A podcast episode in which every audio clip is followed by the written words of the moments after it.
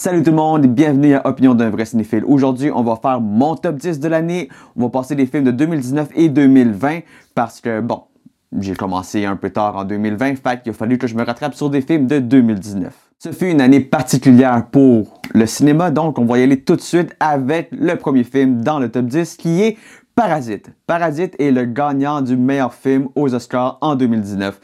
C'est un film que j'ai repoussé à voir, que j'ai attendu très longtemps parce que je croyais vraiment que ce serait un film lourd, un film difficile à écouter et j'étais pas tout le temps dans le mood pour écouter ce film-là. Mais finalement, c'est un bijou, c'est c'est magnifique. C'est la une des premières fois que je peux dire que la vie normale a de l'air aussi intéressante très divertissant, c'est super bien écrit, mais aussi c'est de voir le combat entre les classes sociales, les pauvres, les riches, ce qui les différencie, ce qui les assemble un peu. Tout ça fait avec beaucoup de rythme, beaucoup d'aplomb, beaucoup de...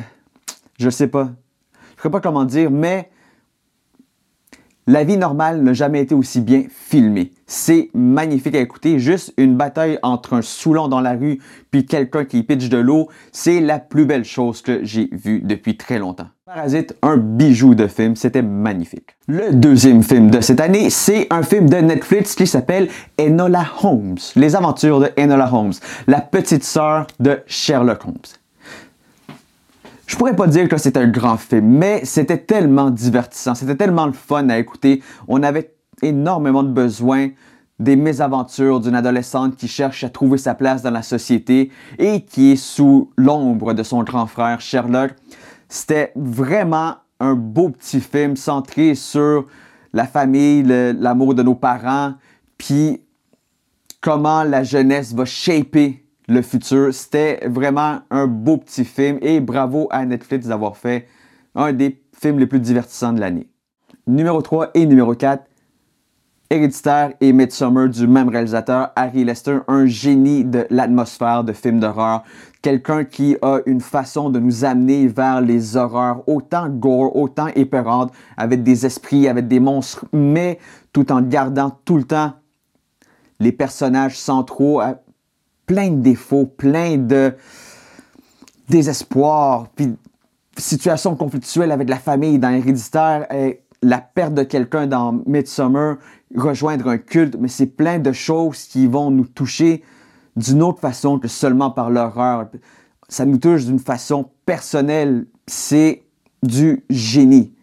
Non seulement les scènes sont horribles à regarder, mais psychologiquement, c'est de voir la destruction de quelqu'un devant nous c'est absolument grandiose. Puis numéro 3, numéro 4, ce doit être dans ma liste cette année des meilleurs films d'horreur qui ont été faits.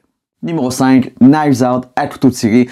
C'est un bijou de scénarisation et c'est tellement le fun à voir un paquet d'acteurs s'envoyer des répliques assassines tout en cherchant un meurtrier dans une chasse aux souris qui se passe pratiquement dans la même maison tout le temps. Chacun avec ses motivations, ses points de vue, ses défauts. C'est des personnes absolument détestables dans le film, mais c'est un plaisir de les voir s'entretuer verbalement.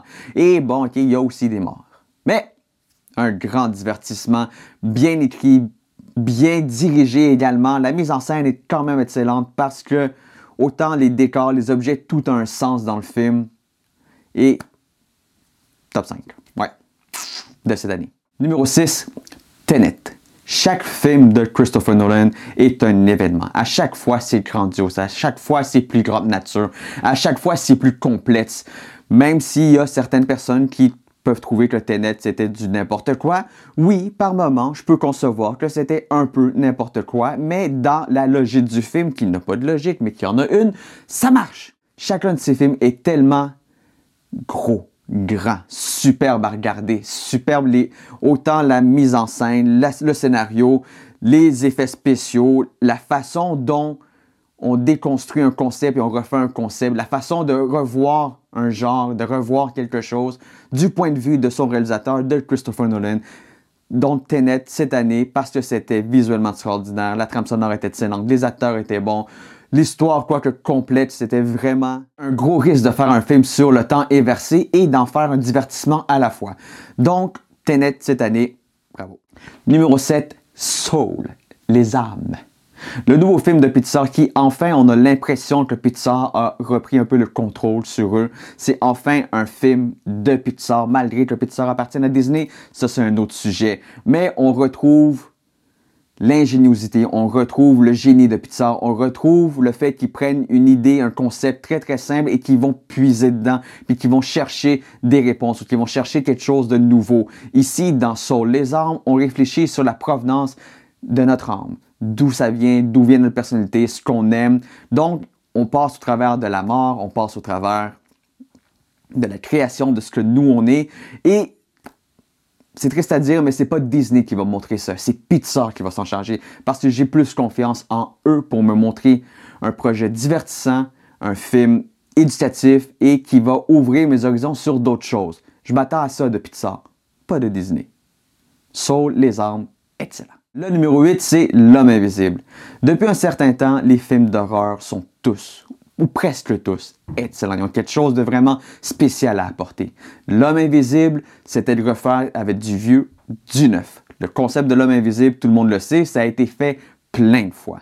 Ici, on, on utilise le concept de l'homme invisible pour les violences conjugales c'est un sujet extrêmement d'actualité et d'utiliser un divertissement pour lancer également un message social, c'est dans les meilleures idées qui peuvent se faire. L'homme invisible reste un bon divertissement, un très bon film d'horreur, mais le message en dessous de l'homme invisible, c'est la violence conjugale. Donc pour ça et parce que c'était un film petit budget, mais qui j'ai rarement été aussi stressé de ma vie en voyant juste un sofa, c'était excellent. Numéro 9, Les 7 de Chicago. The Trial of the Chicago 7.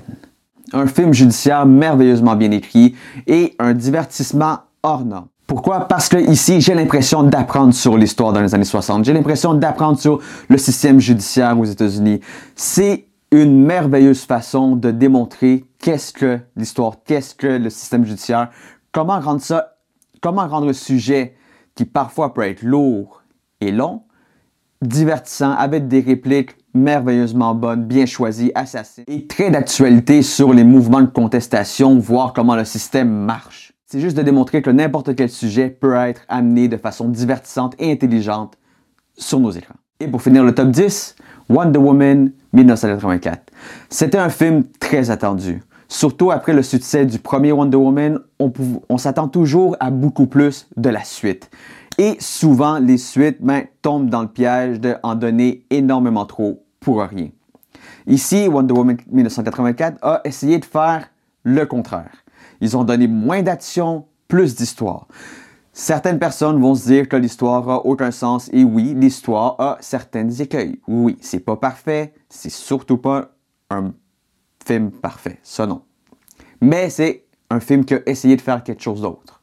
Se sortir du monde de l'action de Wonder Woman est centré sur le personnage, sur ses états d'âme, sur ce qu'elle ressent en 1984, comment elle vit sa vie? Également, dans tout ça, apporter une flamme d'espoir au monde. Pas seulement au monde alentour d'elle, mais à la planète entière. C'est ce que principalement devrait être un film de super-héros. Les films de super-héros devraient être optimistes, devraient nous aider, devraient nous motiver, devraient être le Rocky pour nous devrait être quelque chose qui va nous pousser à voir plus loin, autre que les films d'action. J'ai rien contre les films d'action de super-héros, sont magnifiques. Je suis un gros fan. Wonder Woman prend l'approche de c'est le film qu'on avait besoin. C'est le film qu'on avait besoin pour nous motiver. C'est le film, c'est le message que Wonder Woman devait envoyer à l'humanité. Et c'est ce que le film réussit à faire merveilleusement bien en mettant moins d'action plus d'histoire. Avant de terminer, une mention spéciale à trois petits films que j'ai bien aimés. La vie scolaire de Grand Corps Malade, sorti en 2019. Le rapport en 2019, sorti sur Amazon.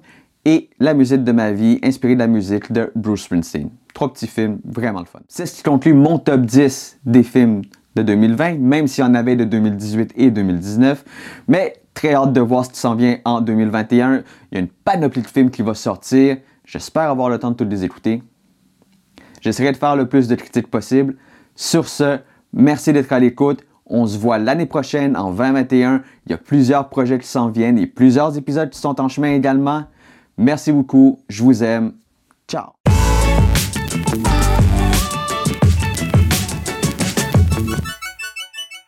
Numéro 10. Film numéro 10, c'est... J'ai mes notes. Réalisateur, un génie, que j'ai oublié comment il s'appelle. J'ai oublié c'est quoi?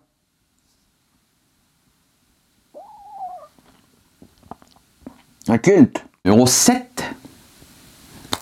Numéro 7.